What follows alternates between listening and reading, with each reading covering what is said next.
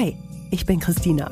Auf Twitter bin ich Frau Scheuer und dort verbringe ich ziemlich viel Zeit.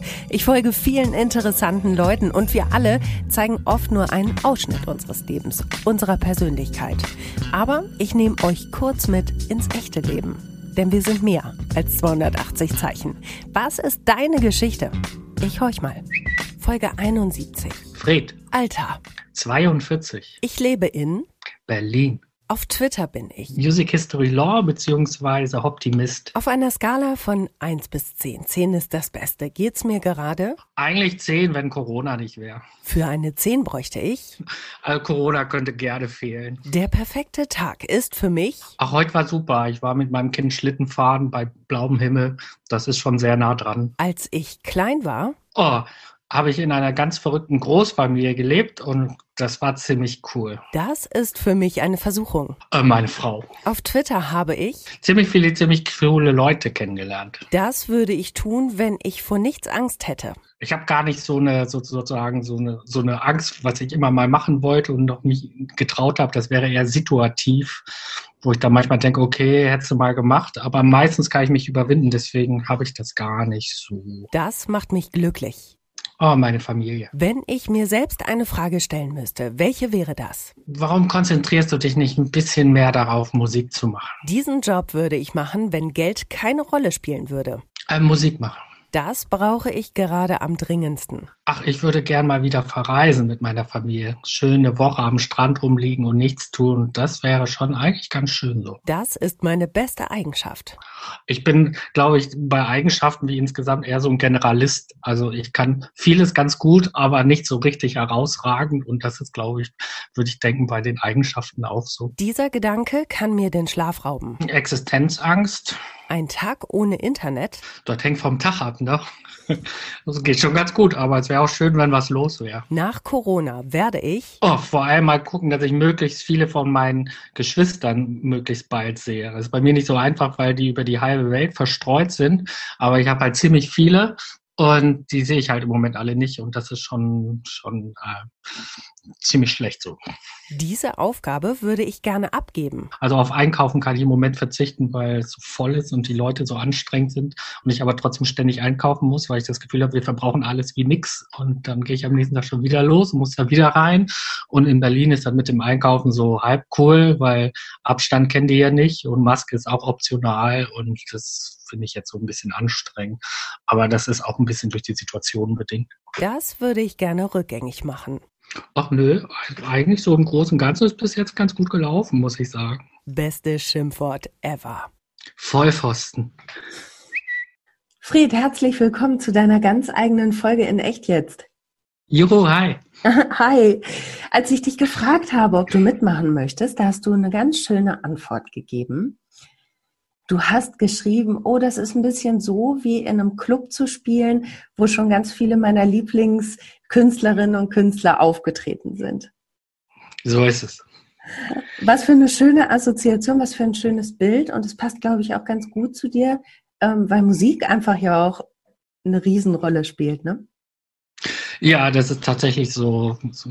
Wenn ich von irgendwas abhängig bin, ist das tatsächlich Musik. Es läuft also bei mir permanent Musik, ob es beim Arbeiten oder sonst wie ist, eigentlich den ganzen Tag, auch querfeld ein. Und das war auch schon immer so. Also keine Ahnung, aber es ist tatsächlich so, so mein Fetisch ist Musik. Ja, ich musste auch im Vorfeld drüber nachdenken, wann du mir das erste Mal aufgefallen bist in meiner Timeline bei Twitter.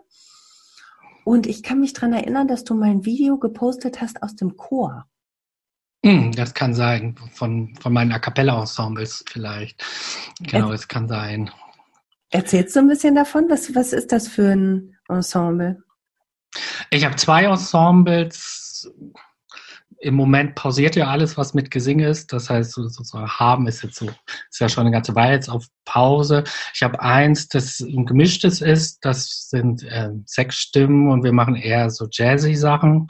Und ein anderes, das sind vier Jungs, da mache ich eher so Barbershop-Sachen. Mhm. Ähm, genau. Ich finde, ich mag total gern A cappella Musik, vor allem so klein besetzte, weil jeder hat halt dann eine Stimme, für die er verantwortlich ist. Und äh, wenn es halt funktioniert, hat es halt, also du kannst ja total intensive Teamerlebnisse daraus ziehen, weil es halt nur funktioniert, wenn alle sozusagen im selben Moment, im selben Flow, im selben Vibe sind, auch alles richtig machen, dass es funktioniert. Und ich mag halt diese Teamerlebnisse. Das macht total Spaß und das ist so ein Format. Das habe ich tatsächlich schon zu Schulzeiten gemacht und irgendwie ist das so hängen geblieben. Es ist klein und einfach, brauchst vier, fünf, sechs Leute, kannst es machen, musst nicht viele Sachen durch die Gegend schleppen, auch wenn du Auftritte machst. Das mochte ich schon immer total gerne. Immer so low-key, Amateurlevel, aber das habe ich immer gemacht, genau. Ich stelle mir jetzt gerade vor, dass du vielleicht so deinen Part zu Hause dann übst ähm, und dann zusammen in der Gemeinschaft, ähm, in einem Zusammenspiel, was passiert da mit dir, mit also, deinem Körper, mit dem Gefühl? Mm, also wenn es richtig gut läuft, also wenn es richtig viel Spaß macht, also das, was ich am coolsten finde, so beim Musikmachen, das passiert vor allem, wenn du dann Konzerte machst, ist, dass du, also ich dann fast so ein bisschen so Gefühl habe, wie dass ich neben mir stehe. Also du bist zwar konzentriert, aber du kommst in so einen Flow rein, in dem, was du machst, dass ähm, man kann, ich kann schlecht beschreiben, aber das du bist zwar total konzentriert, aber es ist was anderes, als wenn du was machst und was bastelst. Also mhm. Flow ist vielleicht ein guter Begriff dafür, in was du reinkommst. Und äh, das hast du, also habe ich jedenfalls nicht, wenn ich jetzt alleine Musik mache zu Hause, irgendwas singe oder spiele, sondern das geht eigentlich nur im Team und in der Regel eigentlich auch nur, wenn du vor Publikum dann auftrittst und diese Sachen machst. Irgendwie ist das eine andere Art von Spannung, in die man dann kommt. Genau. Und das finde ich aber total cool. Das macht riesen Spaß. Ja, mhm. Tolle Sache. Und das fehlt jetzt natürlich, ne? Ja, total. Ja. Du hast im Fragebogen ja auch gesagt, ähm, wenn Geld keine Rolle spielen würde, würdest du mit dein, dein Leben mit Musik verbringen, ne? Ja, das, das ist was, was nie langweilig wird, was mir immer Spaß macht. Ich mache es ja auch so ein bisschen, hat mein Beruf auch mit Musik zu tun, was ich mache, aber ähm, es gibt ja Leute, die rein als Künstler leben, leben können auch, weil das, was sie machen, Leute haben wollen. Und das stelle ich mir schon, wenn das zufällig gerade so passt, schon sehr befriedigend vor. Auch für andere Künstler kann ich mir jetzt genauso vorstellen, wenn Leute es jetzt, wir haben ja viele bei Twitter, die literarisch eher unterwegs sind oder andere Kunstformen machen, kann mir das einfach super cool vorstellen, aber die Frage stellte sich bei mir nie und mhm. deswegen, genau. Aber es ist eher so, so eine idealisierte Vorstellung. Ich denke, boah, das müsste total cool sein und wahrscheinlich die Leute, die in dem Zustand sind, dann genau sagen, oh ja, ich würde auch gerne mal was anderes machen und so. Genau. Mhm. Aber das ist, so manchmal denke ich sozusagen, ja, wenn ich mit 80 zurückgucke und überlege, pff, hätte was anders machen können, das wäre vielleicht dann was, wo ich dann vielleicht rumjammer und denke, hättest du mal irgendwie mehr geübt oder so. Weil, genau, aber mhm. auf dem Level. Wobei ich auch immer denke, wenn man so eine Leidenschaft hat, die man hegt und pflegt und das auch privat tut, wenn die dann äh, monetarisiert wird und du musst auf einmal damit Geld verdienen, mhm. ich habe da immer ein bisschen Angst vor, dass da die Leidenschaft flöten geht.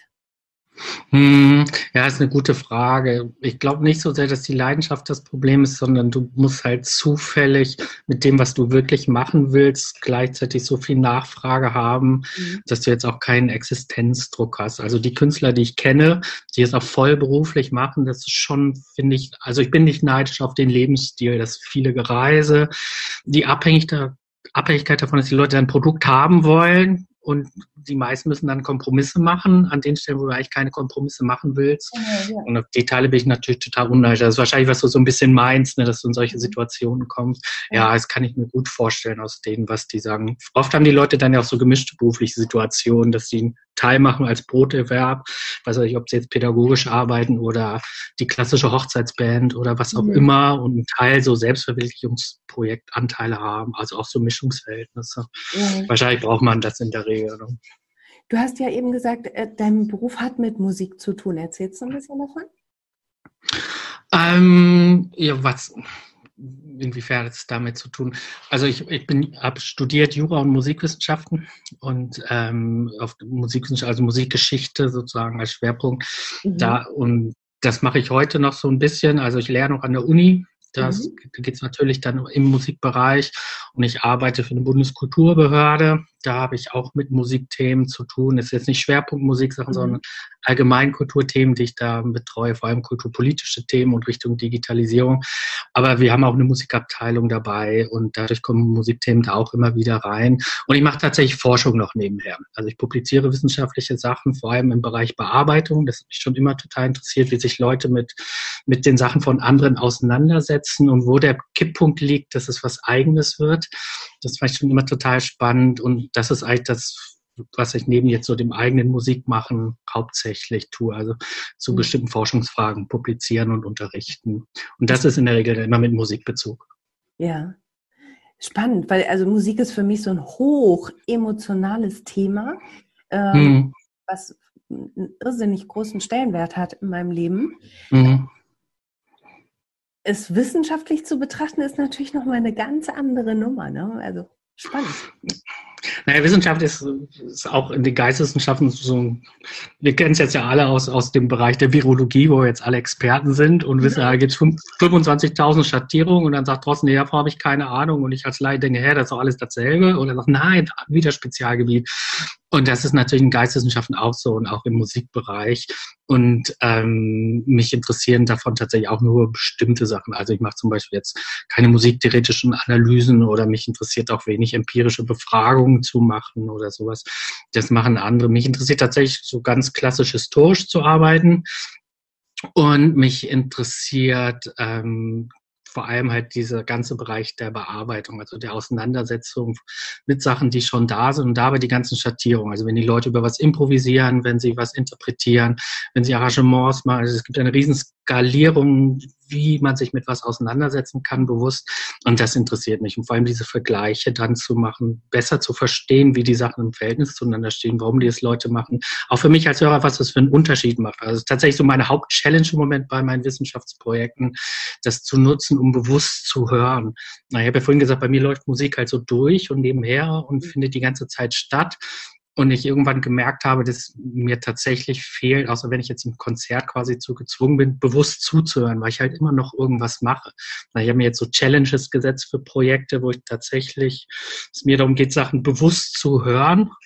Und ähm, das ist, macht total Spaß, weil es bei mir tatsächlich dazu führt, dass ich die Sachen intensiver höre. Also ich, mhm. ich mache es natürlich genau wie du, wegen der Emotion. Mhm. Und ähm, es wird aber sozusagen wie soll ich sagen, die Emotion wird reicher, also meine Blickwinkel werden größer. so ein bisschen wie wenn du im Museum vom Bild stehst und ich sag, komm, geh doch mal einen Meter weiter hier rüber und guck mal aus dem Winkel. Und mhm. das kannst du, bei mir funktioniert das ganz gut. Also wenn du so Wissenschaft klingt jetzt so hochtragen, aber mhm. bei mir führt das tatsächlich zu Sachen bewusster zu machen. Und das ist ein totaler Gewinn, also macht totalen Spaß. Das ist so ein bisschen mein Ausgleich zu nehmen, her, diese Sachen zu machen. Du steigst richtig ein. Ja. Du hast gerade äh Challenges gesagt, ne? Bist du sehr hm. diszipliniert? Ich würde ja sagen, ich bin total faul, aber das ist wahrscheinlich nicht so ganz richtig. Also ich, wenn du so auf den Lebenslauf und diese Sachen guckst, habe ich schon super viel gemacht und so und das sieht alles super fleißig aus. Aber ich habe immer das Gefühl, pff, ich verdülle auch viel Zeit und ja wirklich wahrscheinlich ist es so eine Mischung und ganz normal. Das sind so Selbstwahrnehmungen. Nee, ich habe eigentlich nicht so, so, so ein, also Challenge im Sinne von Hyper-Ehrgeiz oder so habe ich jetzt mhm. gar nicht so. Das ist eher so wie das, was ich gerade beschrieben habe mit den Wissenschaftssachen, dass ich mir tatsächlich eher bewusst Aufgaben zu setzen und mich dann tatsächlich zu konzentrieren. Weil ich das Gefühl, wenn ich es nicht mache, läuft es vorbei. Oder wenn ich vorhin gesagt habe, mit dem Musik machen, es zwingt dann ja keiner in ein Ensemble zu gehen und Konzerte zu geben. Es ist ja immer Stress, Aufwand, Vorbereitung, selbst in so einem Amateurrahmen bist du aufgeregt und hast die ganzen mhm. Sachen. Aber du kriegst sozusagen, also ich nicht dieses sozusagen das Payback, dann die Intensität ja. kriege ich sonst nicht. Und das bei den anderen Themen auch. Und das meine ich eher ein Challenge damit, dass du dir letztlich mehr Arbeiten machst, um mehr rauszukriegen, mhm. sozusagen. Dass es cooler wird, intensiver wird. Genau. Also das ist eher so als Challenge. Genau. Ja. Ist vielleicht das falsche Wort, ich weiß nicht genau. Du, ich will mich da auch gar nicht dran festbeißen. Ich wollte einfach mal, mal heute mm. nachfragen. So generell hatte ich so während des Fragebogens bei dir das Gefühl, ähm, dass du ganz glücklich bist momentan, so wie alles ist. Ne? Klammern wir Corona jetzt mal aus. Ja, ich kann mich nicht beklagen. Eine ziemlich gute Lebensphase so.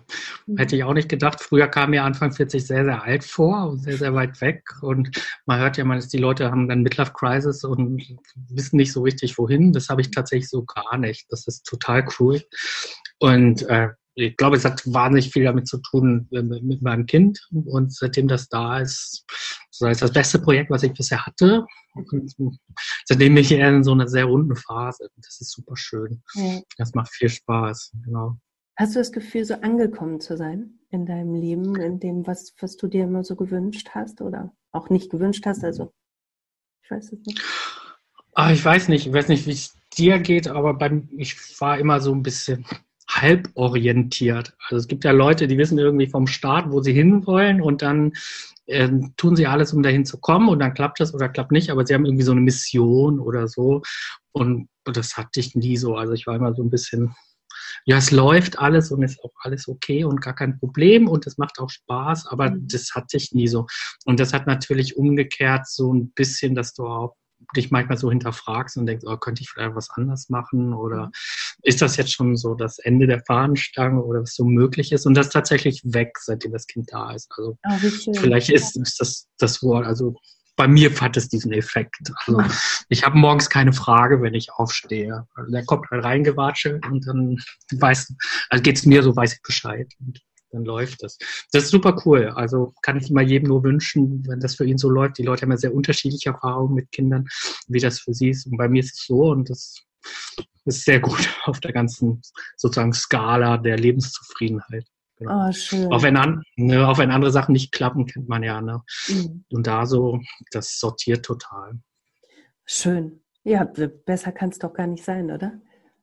Nee, auf jeden Fall. Wie ist das bei dir? Also, du bist ja beim Rundfunk da. Mhm. Ist das genau da, wo du hin wolltest oder ist es eher so zufällig passiert? Bei mir ist auch immer alles zufällig passiert. Ich bin auch immer so mhm. reingeschlittert in, mhm. Dinge, ohne einen mhm. festen Plan. Ja. Ist ja auch nicht schlimm, oder? Na, überhaupt nicht, gar nicht. Gar nicht. Familie spielt bei dir ja sowieso auch eine große Rolle. Ne? Das habe ich so durchgehört. Du hast erzählt, du bist aufgewachsen in einer Großfamilie, in einer verrückten Großfamilie, hast du gesagt. Ja, das ist tatsächlich so. Das spielt auch so ein bisschen in, meinem, in, meiner, in meinen Tweets und meiner Timeline so ein bisschen eine Rolle, weil ich dann berichte. Und jetzt halt ein bisschen mit Corona-Bezug, weil es tatsächlich ein bisschen über die Welt verteilt ist. Also ich habe einen Bruder in den USA, eine Schwester in Japan, in Holland ist jetzt einer, zwei sind in Dänemark. Äh, äh wie äh, viele äh, seid ihr denn bitte? Sieben sind wir. Sieben oh. sind wir. Okay. Mhm. Genau, das ist also total verteilt. Und ähm, ja, wir haben eine absurd lebendige WhatsApp-Gruppe dadurch die also den Tag über mit Fotos geflutet wird ja. von der nächsten Generation und was so stattfindet. Und das ist schon sehr, sehr schön. Und ähm, kannst dir natürlich vorstellen, wenn die alle unter einem Haus sind. Also die Jüngste ist 16 Jahre jünger als ich, ich bin der Älteste. Ist halt immer Remi Demi. Also ich kenne es nur laut. Deswegen kann ich zum Beispiel auch nicht ohne Musik arbeiten. Also so Stille kann ich gar nicht gut haben. Und ich vermute, es liegt daran, dass das so sozialisiert ist, dass halt immer irgendwas los ist, was so stattfindet. Ja, das ist sehr, sehr cool. Das macht's. Aber im Moment siehst du halt durch Corona gar nicht und sonst auch mhm. relativ wenig. Also der Exotismus, das alle verteilt sind die Welt, ist super cool, aber manchmal hätte ich gerne, dass sie mal am Wochenende zum Grillen kommen können oder so. Mhm. Das ist halt ein Akt. Wie es so ist. Ne? Also dieses Konstrukt der Großfamilie ist was, was mir total fremd ist, weil ich so, okay. ähm, ich, ich, bin mit meiner Mutter aufgewachsen, nur wir zwei. Okay. Ähm, das Gegenteil. Ja, das mhm. komplette Gegenteil. Und ähm, ich kann mir das so schlecht vorstellen, wie das so ist. Also kannst du das so ein bisschen beschreiben, so euer, wie seid ihr aufgewachsen, wie habt ihr ähm, ja so eure Kindheit einfach verbracht? Ähm, laut. Mhm. Es ist immer laut. Ähm, es ist so eine Mischung aus sehr, sehr lustig und permanent irgendwelchen Konflikten, wenn man klein ist. Ähm, von ganz banalen angefangen Sachen angefangen, dass du dich über irgendwelche Ressourcen streitest, also wer das Fernsehprogramm bedienen darf oder den Ball kriegt oder am Klavier sitzen darf oder was auch immer. Es ist eine permanent wilde Mischung und das war die ganze Zeit so.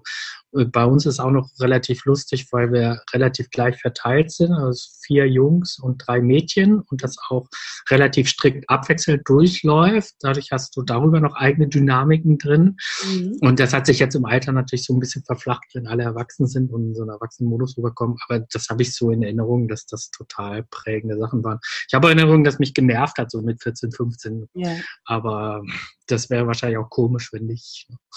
Was würdest du sagen, was hast du aus dieser ähm, Art aufzuwachsen ähm, mitgenommen? Ich kann mir vorstellen, sowas wie ein Durchsetzungsvermögen, das ist mein Ball oder ich möchte jetzt auch mal, bekommt sowas automatisch, passiert sowas? Oder ja, das stimmt. Also ich hatte eine Phase, wo ich mit dem Niesling und Bruder, als wir kleiner waren, relativ viel solche Konflikte hatte. Aber es ist tatsächlich nicht dies, was ich so wesentlich mitgenommen habe. Meine Oma hat mal gesagt, ähm, ähm, wenn gar nichts mehr geht oder du, du so richtig drin hängst, wen rufst du dann an? Und bei ihr ist das, waren das ihre Brüder und bei mir ist das tatsächlich auch auf dem Level. Ich könnte, also immer, wenn sozusagen man wirklich drin hängt, ich könnte immer anrufen und dann wird jemand kommen und mich holen. Und das ist bei mir tatsächlich auch glücklicherweise auf dieser Familienebene so gelaufen und so findet es auch statt. Wir sind total verschieden. Wir leben jetzt auch völlig verschiedene Leben an verschiedenen Orten der Welt und sind auch in ganz vielen ganz unterschiedlichen, merkt man auch in den Diskussionen in der Familiengruppe, aber es gibt irgendwie diesen Grundkonsens, der ist irgendwie da. Und das erinnert mich tatsächlich ganz oft an das, was meine Oma mal gesagt hatte, wie das mit ihr war und ihren drei Brüdern, die waren halt auch total eng. Die, äh, sie ist Jahrgang 30, also sie sind halt durch die ganze Kriegserfahrung nach Kriegs zusammengegangen. Und die waren auch total eng und zusammengeschweißt. Und zwar auf dem Level, die mussten sie nicht jeden Tag sehen, aber es war sozusagen, die Regel war völlig klar. Du kannst anrufen und dann kommt jemand. Und das kann ja auch eine Freund, Freundin sein, was auch immer, aber wahrscheinlich kommt man besser durchs Leben, wenn man solche Menschen hat, wo man sagt, okay, du bist die Nummer, ne? Also, und genau. Und das verbinde ich hauptsächlich damit. Also, ich sehe sie nicht oft, jetzt weniger als sonst. Und unser Hauptkanal ist halt tatsächlich über WhatsApp, mhm. Gruppenchat, das hat sich total eingependelt bei uns. Aber es, dieses Grundverständnis ist einfach da. Und das finde ich total cool. Also, das finde ich irgendwie ein, ich mag das, wenn Familie für so was Positives steht. Ja. Und in dem Fall steht sie halt dafür bei uns. Das ja. habe ich Glück gehabt sozusagen, dass sich dahin entwickelt hat. Ja, das genau. ist toll. Also ich finde das auch schön zu hören, ähm, auch von meinen Gästen im Podcast, wenn sie sagen, ich bin mhm. einfach total glücklich mit meiner Familie. Ähm, Weil es ja auch einfach, das liest man ja auch viel, viel bei Twitter. Ne? Also gerade dann die, ja, die negativen Seiten äh, der Familie, ähm, das vielleicht das Alleingelassensein, wie auch immer. Ähm, ja, sch schlimm, diese, auch die ganze Bandbreite. Ganz schlimm im Moment finde ich diese, diese Auseinandersetzungen, die die zum Teil haben über das Corona-Thema zum Beispiel, mhm. wo du denkst, hey, also was würde ich machen? Also wenn du auf solchen grundsätzlichen Ebenen Konflikte in der Familie hast, viele aber noch viel schlimmere Erfahrungen, die du dann mitbekommst, das ist ja dann nochmal, geht noch zweimal Level weiter. Das kannst du ja halt nicht aussuchen. Also du kannst versuchen, einen Beitrag zu machen, dass es so wird, aber du hast halt nur begrenzt Kontrolle, mhm. weil du die Familie nicht aussuchst. Deswegen meine ich, ich habe einfach Glück gehabt, dass sich jetzt so entwickelt hat und alle sozusagen mit diesem Grundkonsens das bespielen, dass das für alle das sozusagen ist. Und ähm, genau, aber hast du völlig recht, den Eindruck habe ich tatsächlich auch beim Twitter-Lesen, dass das total unterschiedlich ist und die ganze Skalierung so, was Familie sein kann und nicht so mitbekommst. Ne? Das ist halt so. Ja. Deine ganze Familie, oder du sagtest ja gerade, deine Familie ist ähm, ja quer durch die Welt verteilt. Wäre das für dich auch eine Variante gewesen, zu sagen, nee. Ich bin so ein total schlimmer Nesthocker. Das ist ganz, ganz übel. Meine Frau muss sich schon mal treten, dass wir weiter in Urlaub fahren. Also ich brauche das so gar nicht. Hatte ich aber auch noch nie. Mhm. Ich bin immer total froh, wenn ich woanders bin. Und das finde ich dann immer total schön. Aber ich hatte nie Fernweh.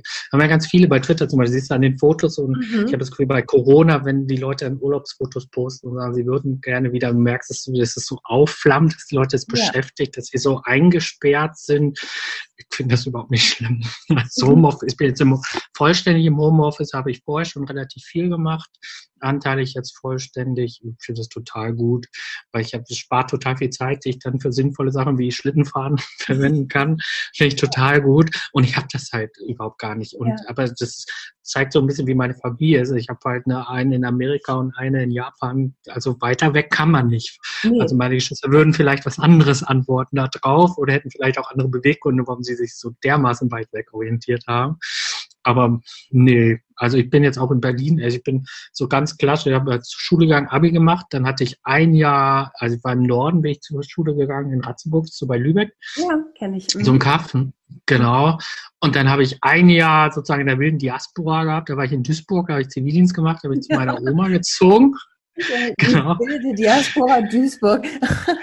ja, okay. Naja, genau, also es war schon, das war oben an der Grenze zu Marxloh, das ist schon ein bisschen wildere Ecke mhm. da oben. Mhm. Und ich war halt in dem Seniorenchef, wo meine Uroma war.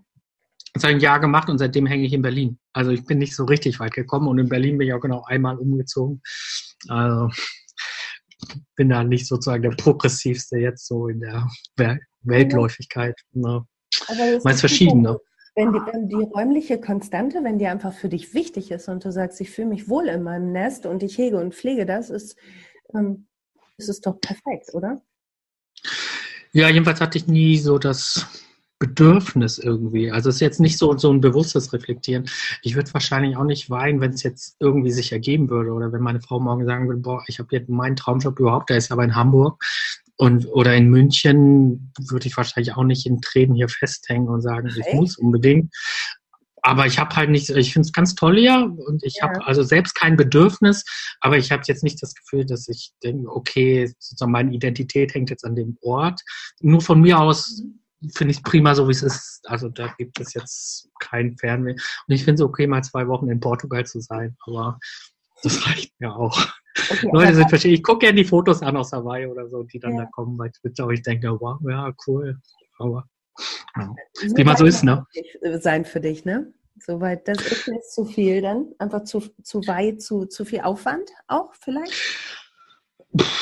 Ja, ich reise total ungern. Ich bin super gerne woanders. Aber ah, okay. den Weg hin und zurück Ach, der stresst mich irgendwie. Ich weiß auch nicht genau warum. Die Leute sind halt verschieden. Meiner Frau ist das völlig egal. Die findet es super und die mag auch das Event des Weges. Nee, also ich war zweimal in der Karibik und ein paar Mal in den USA und so. Ich das war schon irgendwie spannend und cool, aber der Weg hin und zurück brauche ich nicht. Keine Ahnung. Aber ich habe auch keine schlechten Erfahrungen. Also ist jetzt nicht so eine Neurose aus, boah, das ist einmal schiefgegangen, alles ja. und so. Keine Ahnung, woher das kommt. War aber schon immer so, wie man so ist. Reist du gerne? Bist du viel unterwegs? Also oh, wenn man wieder kann. Ja, ich liebe Reisen. Ähm, für, also Reisen ist für mich ganz, ganz, ganz was Feines. Und was treibt dich raus? Also, dass du denkst, boah, also die Abwechslung oder? Mm, Neugier. Ich Neu. habe ähm, einfach total viel Spaß an neuen Dingen. Mhm. Ähm, neue Impressionen, äh, andere Menschen. Ähm, ich finde es auch super, wenn ich irgendwie in Amerika in einem in einem Supermarkt stehe und sehe, ach du, hier ist aus der Tube, interessant. okay. ähm, nee, das finde ich ganz toll. Und ich habe nämlich genau das, was du gerade angesprochen hast, dieses Bedürfnis von raus, raus, raus, raus. Ich überlege mal, heute vor drei Jahren war ich in New York. Mhm. Ähm, da kann ich mich dran, ähm, ja, einfach ergötzen. Ja, ich kann mir tatsächlich vorstellen, wenn man, wenn man eher so veranlagt ist und mhm. das so eine Sehnsucht hat nach diesen Erfahrungen, dass das echt eine ganz schön zähe Zeit jetzt ist, weil das ja schon sehr runtergefahren ist. Ne? Es sind Luxus, schon über Luxussorgen, denke ich. Also ne, ich kann auch ganz wunderbar ohne Reisen auskommen. Natürlich, jetzt haben wir ganz andere Prioritäten gerade. Aber ich habe jetzt nächste Woche Geburtstag zum Beispiel und ich fahre immer mhm. weg über meinen Geburtstag seit mhm. Jahren, ähm, egal mhm. wohin. Letztes Jahr war ich mhm. in Hamburg und in Rom, Valencia, was weiß ich, mhm. war weg. Mhm. Und jetzt so das erste Mal wirklich zu Hause zu sein, mhm. eingeschneit. Hm. naja, wollen wir mal gucken, was ich draus mache. Ne? Das Finnland-Gefühl. Ja, hm, naja, mal gucken. ja, irgendein Weg findet sich ja auch. Apropos Geburtstag, bist du ein Geburtstagsfeierer? Oh. Hm, meine Frau würde Nein sagen, denke ich mal. Also ich bin jetzt nicht der die ganze Zeit die großen Partyschmeißer. Ich bin total, ich mag, bin total gesellig und mag das gerne, aber ich stehe nicht so super gerne im Mittelpunkt. Ich bin auch nicht so mega geschickt drin. Auch so, so wie mit Komplimenten umgehen und so. Das sind alles nicht so meine Hauptthemen. Und deswegen eine Party, die jetzt für mich gemacht ist, ist jetzt nicht so, mhm. also brauche ich nicht unbedingt. Ich finde es total schön. Das ist auch was, was mir fehlt. Also wir haben halt eine große Küche mit einem langen Tisch, den man ewig ausklappen kann, dass auch die ganze Familie von mir ranpassen könnte, wenn sie dann mal da ist. Was tatsächlich ab und zu passiert, deswegen, dass die meisten da sind. Und das ist natürlich sonst voll. Also es passiert einfach viel und das, das fehlt mir total. Das finde ich mhm. total nett. Aber ich brauche es jetzt nicht unbedingt als Feier für mich oder so, ja. so als Mitpunktbayer, sondern ich sitze total gern dabei und unterhalte mich total nett. Mhm. Aber wir können jemand anders feiern. Das, ja. das finde ich eher so gut. Aber dass, dass diese Art von Feiern im Moment so wenig stattfinden, das finde ich schon sehr schade. Mhm. Das merke ich auch. Aber das ist vielleicht bei mir auch dieses Großfamiliending, also so eine Grundgeselligkeit, die immer stattfindet. Und dann kannst du dich trotzdem auf ein, zwei Gesprächspartner konzentrieren und beschäftigst dich mit denen, aber drumherum ist halt irgendwie noch fünf andere Grüppchen, die das so ja. machen. Und es ist ein riesen Gewusel in der Küche. Das finde ich schon mega schön. Das ist so meine Idealvorstellung von Feier sozusagen. Du stellst alles auf den Tisch und die Leute ja. fangen an, sich zu unterhalten und es läuft. Ja, das wäre schön, wenn das bald wieder ginge, muss mhm. ich wirklich sagen. Dieses Grundrauschen bei dir im Hintergrund, ne? Ich glaube, das ist ganz elementar für dich, dass einfach, ob es eine Musik ist im Hintergrund oder Menschen im Hintergrund sind, einfach so ein Grundrauschen. Ja, das Grundrauschen ist vielleicht ein ganz gutes Wort, ja. Ich weiß nicht, habe ich so noch nicht drüber nachgedacht, aber ja, würde würd ich tatsächlich sagen. Ich muss mich auch immer mit irgendwas beschäftigen. Also es gibt ja auch also jetzt nicht in meinem direkten Umfeld, aber bei Twitter schon den einen oder anderen, den ich so mitbekomme, der eher so eine Zen-Veranlagung hat und auch mal super irgendwie zwei Stunden völlig Stille abschalten oder auch zwei Tage oder sonst wie. Diese Vorstellung finde ich wahnsinnig befremdlich. Also genau das, das ganz ich, weit weg, ne? Genau das wollte ich fragen. Was passiert hm. mit dir, wenn du in kompletter Stille bist? Komplette Kontemplation. Es passiert nichts. Du hast keine Musik. Du hast hm. nichts zu lesen, keine Menschen. Du liegst auf, auf einem Sofa und es ist ganz still. Ja, dann will ich wahrscheinlich versuchen einzuschlafen. das finde ich tatsächlich nicht so. Also ich muss mich, ich muss immer irgendwie beschäftigt sein. Also, also muss auch nichts irgendwie. Es ist auch okay, wenn ich im Zug sitze und dann zwei Stunden aus dem Fenster gucke, aber es muss irgendwie was, was passieren tatsächlich. Also ich weiß nicht. Also das ist aber schon immer so. Also es gibt ja auch, ich könnte es jetzt nicht auf dem Äußeren anders so ziehen. Ich habe immer das Gefühl, ein bisschen damit zu tun, dass ich halt in so einem chaotisch bunten, lauten Haushalt aufgewachsen bin und das, ich kenne es halt nicht anders. Aber vielleicht bin ich auch einfach so. Ich beobachte das eher mit Faszination, dass andere es halt so völlig anders machen können. Und ich käme gar nicht auf die Idee, das zu tun. Also diese, diese klassischen Leute, die dann Tag angeln gehen und auf dem Boot sitzen und nichts machen, als da nachher irgendwie eine Makrele mitbringen, aber das Wichtigste sei, dass sie da über dem Wasser vor sich hin meditieren können. Ich, ich weiß nicht, wie das gehen soll. Also ich hätte Panik, dass von meinem alten iPod dann der Akku alle geht. Also, weiß ich nicht, ich so gar nicht. Ich finde auch raus total gut, aber ich find, möchte gerne mal jemanden dabei haben, mit dem ich quatschen kann. Mhm. Ich weiß nicht. Keine Ahnung. Wir sind ja alle auf unsere Art ein bisschen. Und das ist so. So, äh, ich finde auch nicht, dass man das werten muss, ob das eine oder andere jetzt irgendwie toll ist, gut, wie auch immer. Also es ist dein, dein Grundrauschen ist dein Grundrauschen, Punkt. Ja, genau, aber das würde ich unterschreiben. Das finde ich tatsächlich Grundrauschen, ja, ein positives Grundrauschen mhm. muss es sein. Also was aber, dann finde ich gut, wenn es da ist. Und sonst muss ich Musik anmachen. Ja. Es passt auch ja. so ein bisschen äh, dazu, wie ich dich auf Twitter wahrnehme, weil ich immer denke, meine Güte, der Mann, der liest ja so unglaublich viel. Also was du dann auch immer so äh, an, an Artikeln, an, ähm, an, an Dingen retweetest oder gelesen hast, da denke ich immer, meine Güte, das ist irrsinnig viel, ne? Also die ja, mm. ich weiß nicht, das ist wie mit, ich habe das Gefühl, auch bei diesem ganzen Thema jetzt, ähm, ähm, jetzt zum Beispiel die Wissenschaftsartikel zu dem ganzen Corona-Thema und so, die Leute haben ja ganz unterschiedliche Strategien, mit diesem Thema umzugehen. Und ich habe das Gefühl, ich komme am besten mit klar, wenn ich mich versuche, informiert zu halten. Mhm. Und es spielt tatsächlich auch in der, im Familiendiskurs in der WhatsApp-Gruppe ein Riesenthema, weil mein einer Bruder halt in Washington ist, bei dem Fauci, also mhm. der Koryphäe für das ganze Thema. Der macht zwar eine andere Krankheit, aber ist halt sozusagen in dem internen äh, Informationsfluss drin. Und ähm, ich habe noch einen Naturwissenschaftsbruder bei der ist Tierarzt und arbeitet im Pharmabereich. Mhm. Und entsprechend sind die Diskussionen bei uns in der Gruppe auch relativ nerdig, viel, viel Links, die kommen. Mhm. Und ich habe das Gefühl, und das aber nicht nur beim Corona-Thema, sondern generell so, ich das Gefühl, ich bin gut informiert, kann ich das besser prozessieren und dann macht es mir jetzt auch jetzt nicht mehr Angst oder so als andere Sachen auch. Ich habe das Gefühl, okay, ich im Rahmen des Möglichen als Laie jeweils kann ich es ein bisschen verstehen. Und die Sachen, die ich denke, die für andere relevant sind, retweete ich dann halt. Das ist mhm. halt, sind halt zwei Klicks, gerade das Kinderthema. Das finde ich wahnsinnig schwierig das einzuschätzen als Laie, wie jetzt die Risiken für die Kinder sind oder nicht. Und das ist tatsächlich mein Hauptthema bei dem mhm. Ganzen. Also die Vorstellung, dass die Kinder irgendwas abkriegen könnte, finde ich so einen maximalen Albtraum. Und das fand ich das Einzige, was diese Pandemie bis jetzt erträglich gemacht hat. Das mir das Gefühl, es geht an den Kindern eigentlich relativ vorbei. Ist gut, wenn du es nicht kriegst, aber um die musst du dir keine Sorgen machen. Und das ist jetzt ja so ein bisschen im Schwanger ob das so bleibt.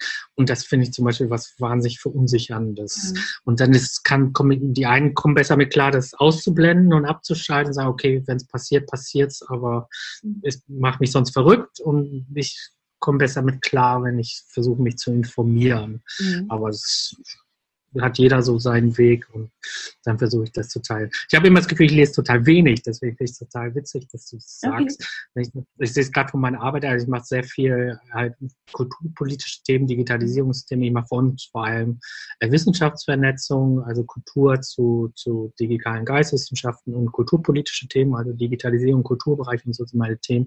Und das sind halt uferlose Sachen. Also es gibt so mhm. unglaublich viel Informationen, die du eigentlich absorbieren und verstehen müsstest. Ich mache jetzt so ein Projekt, das spartenübergreifend ist, ich muss mit ganz viel Kulturbereiche eintauchen, von denen ich nur so letztlich Benutzerwissen habe. Also ich gehe ins Theater, ich weiß, wie ein Theater aussieht, aber es war es auch, weil ich vom Theater weiß. Mhm. Ich mache kein Theater selbst. Ich war mal Backstage, aber weißt du, dann hört es halt auf. Das heißt, du redest mit ganz vielen Leuten, das ist super spannend, aber du hast trotzdem immer das Gefühl, eigentlich kratze ich nur so an der Oberfläche und mhm. versuchst zu prozessieren. Deswegen habe ich immer das Gegenteil. Ich, Gefühl, ich, habe das Gefühl, ich müsste viel, viel mehr lesen bei den Sachen, um, um besseren Grund unter den Füßen zu haben. Und immer jongliere ich irgendwie mit Halbwissen. Und, mhm hier so rum.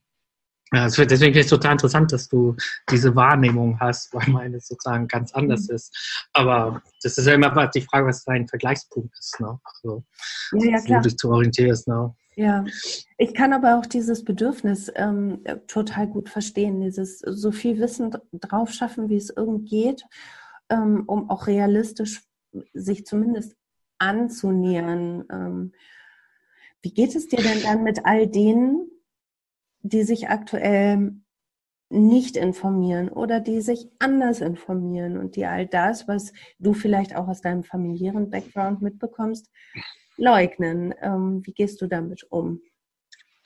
Also ich finde also meine Grundhaltung ist ziemlich tolerant. Die Leute sollen machen, was sie wollen, solange es halt keine, keine Gefahr für andere darstellt. Und das ist halt bei dieser Pandemie ein super großes Problem. Das ist so sonst in anderen Lebensbereichen auch. Also wenn halt Leute meinen, sie müssen mit Tempo 80 durch Berlin fahren und ich bin aber auf dem Weg zur Kita und die heizen halt ständig alle über die rote Ampel, dann hört halt individuelle Freiheit auf, weil ich ein Problem dadurch habe. Es ist umgekehrt ja ganz genauso, wenn du auch Sachen machst. Und das finde ich halt super schwierig bei diesem Thema. Das merkt man ja auch an den ganzen ganzen Diskursen. Es trifft halt so, das, so ein Grundfreiheitsthema, was ich super wichtig finde. Ich finde, soll, grundsätzlich soll jeder nach seiner Frau glücklich werden. Äh, das trifft halt darauf, dass ähm, du einfach das Leben anderer beeinflusst zwangsweise und hier kann es halt besonders doll sein. Und das, ich finde, das Mindestmaß, was ist, dass du dich so informiert hältst, dass du das nicht machst. Also, dass dir schon klar mhm. ist, wenn, wenn ich mich an das und das nicht halte, kann ich andere gefährden und denen halt, wir haben halt Leute, denen es richtig schlecht geht mit Corona, die es voll erwischt, das hatten wir schon im März, also von Anfang an war das halt nicht irgendwas in der Bubble, sondern war halt Intensivstation und wenn du das halt kennst und siehst, was das für Leute heißen kann, das nimmt einen schon ganz schön mit Und ähm, das ist sozusagen, was ich als Mindestmaß erwarte. Das finde ich aber auch nicht so schwer, das zu erreichen. Also mitzubekommen, was das seriöse Quellen gibt und was die sagen, da kommt sie schon hin. Also muss sich schon sehr anstrengen, das zu vermeiden. Und das passiert, ja. Ne? Aber vielleicht noch mal ein Stück zurückgebrochen. Ähm, ja. Du hast es eben auch im Fragebogen gesagt, du würdest gerne am liebsten gar nicht einkaufen momentan, weil das so nervt in Berlin. Weil, und den Satz fand ich äh, schon krass, weil Maske oft auch einfach optional ist.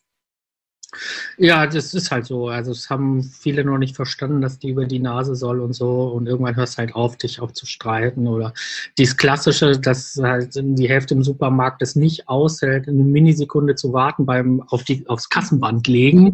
Ne? Also das ist halt Quatsch. Also, ne, das bringt halt so ein bisschen ähm, Gestresse rein. Und ich merke, dass ich es vermeide. Also ich fahre keinen öffentlichen Nahverkehr mehr. Ähm, ich gehe, wenn es geht, zu Zeiten einkaufen, wo wenig los ist. Also das merkst du schon, dass du das so machst. Ich gehe jetzt auch nicht beim, auf den Rodelberg, wo alle sind. Mhm. Also ich versuche so ein bisschen zu vermeiden. Also das finde, also ich finde es nicht unmittelbar stressig, aber ich muss es jetzt auch nicht forcieren. Also gibt, du merkst einfach, dass es Leute gibt, denen es egal ist und die auch anderen egal sind. Und das, damit kann ich gut klarkommen, solange es mich nicht tangiert. Und das ist halt bei dem Thema jetzt ein bisschen schwierig. Ne? Wie ist das bei euch da draußen? Das hast du wahrscheinlich nicht so Ballungsprobleme. Im Supermarkt wahrscheinlich auch voll, oder? Aber ja, es ist überall voll. Und ich, ich schwanke immer zwischen großer Wut bei all denen, hm. die sich eben nicht dran halten ähm, und aber auch, und das nehme ich auch auf Twitter ganz stark wahr, dieses Denunziantentum, was passiert ähm, hm. momentan, das stößt mich, stößt mich auch ab, muss ich sagen. Ähm, dieses, hm. schau mal her, und der hat doch jetzt hier, und ähm, ich habe bei Instagram gesehen, der hat zwei Leute getroffen und ähm, das finde ja, ich ein ganz, hm. ganz schwieriger Move ganz schwierig. Mm. Ich kann die Emotionalität dahinter natürlich verstehen. Da ist Angst, da ist äh, Sorge, ganz sicher.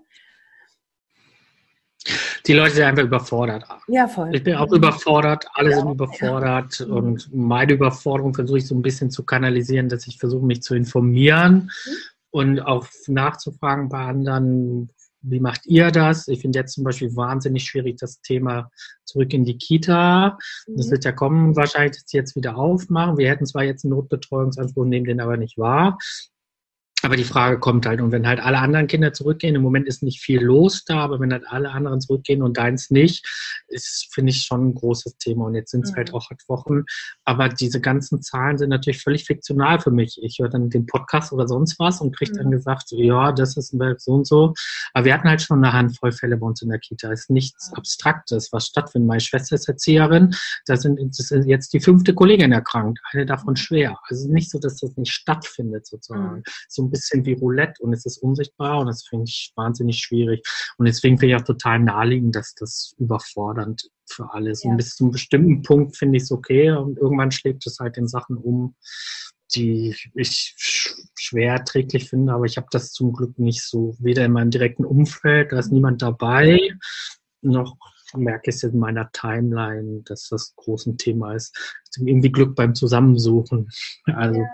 spielt da keine große Rolle. Das wird mich, glaube ich, auch ganz schön stressen. Also ich weiß, was du meinst, egal wie sich das äußert. Also da bin ich auch nicht so richtig scharf drauf. Mhm. Lieber innerlich diskutieren, auch wenn zum Beispiel diskutiert, was mache ich jetzt mit den Kindern, gibt es irgendwelche passenden Masken oder so. Das sind ja konstruktive Umgangsweisen mit dem Thema. Keiner weiß, was richtig ist, aber du versuchst dir zu helfen und es ist für alles schwierig und versuchst dir aber Mut zu machen und bei den Einschätzungen zu helfen und das finde ich den, den besten Umgang, den du machen kannst. Das mhm. ist okay, es hilft uns allen, wir hängen alle in diesem Boot und wissen nicht, in welche Richtung wir paddeln sollen, aber dann, genau, irgendwie stärkt es so ein bisschen. Deswegen habe ich auch nicht aufgehört mit Social Media, sondern mache das äh, trotz mhm. diesen Exzessen und sich so gibt, sondern ich empfinde das tatsächlich so ein bisschen als stärkend mhm. zu sehen, wie andere Sachen machen. Und dann mhm. muss es ja nicht selber machen, aber es gibt dann, ich finde es ganz, also mir hilft es so ein bisschen. Ja. Ich mache so, ich mache so, ich mache so, kriegst so eine Orientierung aus dem Alltag. Es ja, ist halt nicht, ne? Ja. Drosten sagt oder irgendwer, sondern es sind du und ich. Also wir sind halt ganz normal mitten im Alltag unterwegs und versuchen uns irgendwie zu justieren. Und das finde ich tatsächlich ein Gewinn. Also ja, ich finde auch, also ich finde es einfach auch schön zu sehen, dass man mit seiner Erforderung nicht, nicht ja. alleine ist. Ne? ja. Dass es ganz vielen gerade so geht. Und ich finde es halt auch einfach als Ausgleich schön, ähm, einfach ein bisschen Quatsch zu machen. Ja, Quatsch finde ich total mega wichtig. Das ist tatsächlich auch der Hauptgrund, warum ich bei Twitter bin. Meine Frau hat das schon vorher benutzt, weil die ist Journalistin und benutzt das halt professionell. Und äh, darüber kannte ich das und ich habe das mir irgendwann mal runtergeladen, als ich auf einer Tagung, einer Jazz-Tagung in Manchester war. Und mhm. irgendwie lief das da, die wollten so ein bisschen techy cool sein und haben die ganze Zeit getwittert und das lief dann da über so einen großen Chart runter und die haben mhm. dann während der Vorträge schon die Vorträge kommentiert und so. Ja. Und das fand ich irgendwie ganz cool. Und so bin ich tatsächlich eingetragen. Also wenn man meinen ersten Tweet raussucht, ist der von dieser Tagung da damals. Mhm. Und dann bin ich da irgendwie, habe ich eine Weile gebraucht, um mich zu orientieren. Was ist mhm. das denn? Weil du kannst ja. das ja wahnsinnig unterschiedlich benutzen. Mhm. Und ich, für mich ist tatsächlich das Alltagsthema. Also wenn ich durchgucke, mit wem ich kommuniziere und mich tatsächlich austausche, ist es tatsächlich so, du und ich, Leute, die irgendwie ja. Alltagsgeschichten teilen, die oft auch einen Blick haben für so die kleinen Absurditäten und mhm. Humorigen Sachen und Neurosen und Sentimentalitäten. Ich lese auch immer gerne, wo ich denke, oh schön, ja. dann geht's mal jemand gut oder ist irgendwas Tolles passiert ja. oder jemand hat sich gefreut über irgendwas. Mhm. Und ähm, genau, und da ich tendenziell einen Job habe, der relativ viel im Homeoffice schon immer war, am Schreibtisch, wo ich das schön finde, ist das so ein bisschen halt auch mein der Flurtalk, so was du mhm. so machst, dass du halt das, was du sonst vielleicht in der Kaffeeküche machen würdest und so mache ich ja. halt viel da. So sowas mitkriegst. Also, was ja. habe ich gestern gemacht und so. Mhm. Finde ich super. Und finde ich toll, dass sich das auch relativ gut hält. Also das Medium verändert sich natürlich wie alles über die Jahre und wie Leute es mhm. nutzen.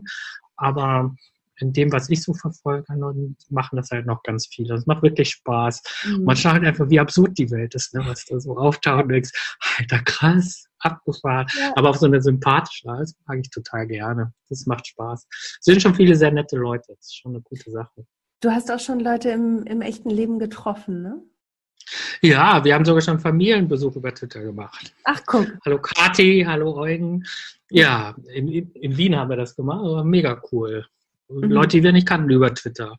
Das ist total nett. Ich habe in Zürich mal übernachtet bei jemandem von Twitter, als ich da einen Lehrauftrag gemacht habe an der Uni. Das war auch mega nett. Ähm, genau, ein paar, die ich halt vorher gar nicht kannte, habe ich darüber kennengelernt. Meiner Time ist so ein bisschen gemischt. Da sind auch paar Leute, mit denen ich auch so tatsächlich zu tun habe, beruflich zu tun habe oder äh, die ich aus unterschiedlichen Kontexten kenne und die dann da gelandet sind. Aber ich habe tatsächlich auch Leute, die ich vorher nur darüber kannte, live kennengelernt und habe bis jetzt nur sehr lustige Erfahrungen gemacht. Ja. Das finde ich ganz cool. Es ist so ein bisschen wie das, was wir am Anfang hatten, wo ich sagte, dass ich in diesem Podcast so super interessant sind, mal die Stimmen zu hören. Und ähm, das Gefühl habe, ich irre mich eigentlich immer. Also ich stelle mir immer vor, die Person müsste anders sprechen, als sie dann klingt. Aber ich für das Live-Begegnen tatsächlich nie diese Erfahrung gemacht, dass ich mich so geirrt habe und gedacht, boah, der Mensch ist ja völlig anders, als ich so gedacht mhm. habe. Sondern natürlich sind die Leute live immer ein bisschen anders, aber es war immer, na, wir treffen uns doch, weil ich dich cool finde und Lust habe, dich zu treffen. Und ich bin ja, ja nie enttäuscht worden, sondern es hat sich immer gelohnt, war immer coole Menschen. Das hat total Spaß gemacht. Das ist gut. Dadurch hat es auch, so eine andere reelle Komponente. Wenn du das Spaß mhm. dran hast und das machst, ähm, ist das halt total cool, weil du letztlich, wenn du es ja ein bisschen intensiver betreibst, so ein dezentrales Netz hast, überall kennst du irgendwen. Also ich weiß, ich muss morgen nach Ludwigsburg oder nach Würzburg oder was auch immer. Ich würde bestimmt zwei, drei finden, wenn ich ein bisschen gucke, weil wir quatschen doch schon fünf Jahre. Also 100 pro. Also du hast es ja bewusst nicht so drauf mit allen, wo er so ist. Aber das auf jeden Fall so. Das finde ich ziemlich lustig. Also ich, grundsätzlich bin ich totaler Fan vom Konzept von Social Media. Gefällt ja. mir sehr gut. Hat so, einen, hat so einen Familienzug drin, finde ich. Das ja, ich absolut. Gerne. Und ich kann mir auch vorstellen, ähm, nach allem, was du jetzt ähm, heute erzählt hast, dass so ein großes Twitter-Treffen mit einem großen Grundrauschen für dich auch was wäre. Hm? Vielleicht, hängt von den Leuten ab, wie immer im Leben. Ne? Ich ja. kann mir vorstellen, dass das Spaß macht, aber ich könnte mir auch vorstellen, dass mir noch mehr Spaß macht, einfach mit vier, fünf in der Küche zu sitzen. Mhm. Also ich brauche vielleicht auch gar nicht 100, die irgendwas machen, so auf einer Party, sondern eher so, oder wenn es auch zehn sind, aber halt so ein kleinerer gemischter Kreis oder so. Keine Ahnung. Ich habe schon verrückte Sachen gemacht darüber und bis jetzt war es immer gut. Also ich, ich mag es. Ich könnte mir vorstellen, dass es Spaß macht. Aber ich habe es, wie gesagt, in kleinen Rahmen ja auch schon gemacht. Das fand ich ganz gut. Also ich war jetzt noch nicht bei diesen organisierten Sachen, die es dann ja ab und zu gibt an bestimmten Orten, auch so ein Reihen einmal im Jahr oder so stattfindet. Aber in diesen kleinen Gruppen schon. Das war immer sehr lustig. Cooles Format. Wer weiß, vielleicht nach Corona. Ah, ja, mal gucken, ne? Hoffen wir, dass es bald ist, aber ich bin nicht so optimistisch. Nee, ich glaube, es zieht sich noch. Mhm. Müssen wir durchhalten, nützt nichts, ne? Also. Nützt nichts. Und wir haben uns ja auch immer noch auf Twitter. Ja, auf jeden Fall. Also. Ja. Ich finde, Bange machen gilt nicht. Ich meine, es ist so viel Zeit, ne? wenn du die ganze Zeit nur mit hängendem Kopf rumläufst, hast du ja auch nichts gewonnen, oder? Also, mhm. irgendwie müssen wir es uns schön machen, finde ich. Also finde ich schon okay. Nee, ist, sehr schön. Wie lange bist du schon dabei? Wie lange machst du das schon?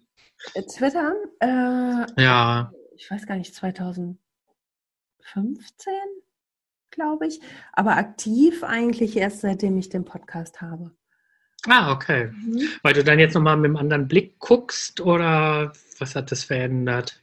Und auch da bin ich einfach so reingerutscht in diese, mhm. äh, ja, in dieses stärkere Nutzen und in, den, in diesen Austausch. Vorher habe ich halt ich auch, kann, ne, mhm. als, als Journalistin das genutzt und äh, mhm. habe aber, ich habe immer gesagt, ich schreibe da niemals irgendwas Persönliches über mich. N niemals. Mhm. Nun, es kam anders. ja, so, aber ich kann es total verstehen, weil ich ja vorhin auch meinte, ich hatte so ziemlich eine Weile so eine Orientierungsphase und wusste nicht so richtig genau, wie ich es jetzt benutze. Und du kannst es einfach ganz verschieden mhm. benutzen, nur gemischt finde ich schwierig. Mhm. Und das, äh, also für mich ist es schwierig, aber ich habe auch nicht das Gefühl, dass viele von denen, jedenfalls, die ich so bewusst wahrnehme, es gemischt benutzen, sondern mhm. in der Regel eine relativ klare Auffassung ja. haben, was das für mich ist. Und dann ist auch okay. Und es ist ja cool, dass es verschiedene Möglichkeiten anbietet. Genau. Kann ja jeder nach seiner Fasson glücklich werden genau. und dann ich, läuft das so. Denke ich auch. Ich lese jetzt journalistisch und nutze es und schreibe privat. Das ist doch auch eine schicke Mischung. Ich auch, damit komme ich gut zurecht. Ja, das stimmt, das stimmt. Naja, ich benutze halt tatsächlich viel für diese Alltagssachen. Also das finde ich, mhm. du am Schreibtisch sitzt, ich kann halt so total, total gut arbeiten. Es gibt halt viele, die müssen halt zwei Stunden abschalten und sich mhm. konzentrieren, sonst kommt nichts raus. Und ich bin halt total anders. Ich muss halt, ich arbeite zehn Minuten und dann muss ich zwei Minuten was anderes denken. Dann mhm. sortiert sich wieder neu und dann komme ich aber wieder auf neue Sachen. Und deswegen Musik hören und dafür ist Twitter total super, weil ich ja. äh, sieht ja immer so aus, als ob ich überhaupt nicht arbeite. Und das ist tatsächlich genau das Gegenteil. Ich mache so zwischendurch so Pausen und irgendwie ich weiß nicht, ist vielleicht wie wenn andere dann aufstehen, in die Kaffeeküche gehen, sich ein Wasser holen, zwei Minuten schnacken und zurückkommen. Aber so, dass das Hirn mal kurz aussteigt ja. und dann wieder rein. Weißt du was? Ich kann mir vorstellen, bist du vielleicht wie so eine Schneekugel, dass du mal alle zehn Minuten nochmal einmal durchgeschüttelt werden musst, damit es wieder schneit. Vielleicht, das ist ein ganz witziges Bild, ja. Vielleicht. Es hat ja auch ein bisschen was mit so Rauschen zu tun. Ich weiß nicht, bei mir funktioniert es so. Also ich kann total schlecht ewig lang an so einem Tisch. Für mich war Staatsexamen die Hölle. Das waren fünf Stunden Klausuren, wo du nur an so einem einsamen Tisch da sitzt und diese irren Aufgaben machen musst, die eigentlich für sieben gemacht sind. Und das fand ich eine ganz schlimme Erfahrung, weil es so gar nicht zu mir passt mhm. als Arbeitsweise. Und du musst tatsächlich, weil die der Hauptteil dieser Staatsexamen war meine Erfahrung, ist Überleben. Also das hauptsächlich Test, wer belastbar ist, um durchzukommen. Mhm. Und ein Teil der Challenge war, dass die einfach nicht für fünf Stunden gemacht waren, diese Klausuren. Das heißt, du kannst nicht zwischendurch rumduddeln, du weißt es auch, du schaffst es sonst einfach nicht, irgendwas abzugeben. Und das fand ich das Schlimmste an dieser Staatsexamen-Erfahrung, dass du tatsächlich fünf Stunden durchgepeitscht bist, nur so arbeiten und wenn du nicht so bist, sondern zwischendurch mhm. letztlich wieder Input in den Kopf kriegen musst, damit du auch auf was kommst. Ne? Du musst ja irgendwie Ideen haben. Da geht es ja um Problemlösung. Dir muss ja was einfallen. Mhm. Das ist ja nicht nur was aufbauen wie ein Ikea-Tisch und du weißt, es dauert jetzt, aber du weißt, was du machen musst und arbeitest es ab. Das hat ja was mit Kreativität auch zu tun. Das fand ich ganz, ganz seltsam. Und das vielleicht hat das mit dem Schütten zu tun. Das kann ich mir vorstellen. Ich hatte das damals tatsächlich bei denen gedacht, da gab es dann immer die üblichen vier, fünf, die halt während dieser Klausur halt irgendwie achtmal aufs Klo gegangen sind. Mhm. Die aber trotzdem hinterher gute Noten hatten. Das war nicht, weil sie nichts wussten. Und das ja. war vielleicht ihr Weg, sich bewusst rauszuziehen, zwei ja. Minuten wieder hin. Leuchtet mir total ein, ist mir sehr sympathisch. Ja. Ist das bei dir auch so oder bist du eher so, okay, das ist jetzt das Projekt und dann ziehe ich das durch und dann habe ich, mach, schalte ich um und mache jetzt was anderes. Ich brauche auch zwischendurch Zerstreuung. Sonst, ähm, also so konzentriert, wirklich vier Stunden irgendwas machen mit Tunnelblick. Mhm. Mhm. Ja, äh, das ist mir auch zu eng. Das, mhm. Ja, dafür finde ich Twitter super. Ja, genau. Und zwischendurch die... reingucken und nochmal einen anderen Impuls haben, vielleicht eine andere Perspektive, ne? Genau, wenn du dir deine Timeline net zusammenstellst, ist, kannst du ja oben anfangen und du findest auf jeden Fall kommen unter den ersten 20 Einschlägen irgendwas, wo du denkst, ach cool, also irgendwas Lustiges, ja. eine interessante Beobachtung, irgendwas ist passiert oder so und dann hat es genau diesen Effekt. Also bei mir ist tatsächlich, dass ich es ganz oft so kurz benutze. So mm. eine, eine Sache teile oder mal kurz ja. lese. Genau. Die ersten Sachen so, dafür ist es ein total gutes Video. Wenn du dir es halt so Leute sammelst, die halt auch so ticken und das genau. so füttern, das macht ja. super Spaß. Finde ich total so. cool. Mhm. Ja, es gibt einfach, ich finde total toll, wie viele Leute es gibt, die so, so einen tollen Blick haben, so eine Detailliebe für solche mhm. Beobachtungen und das Teilen.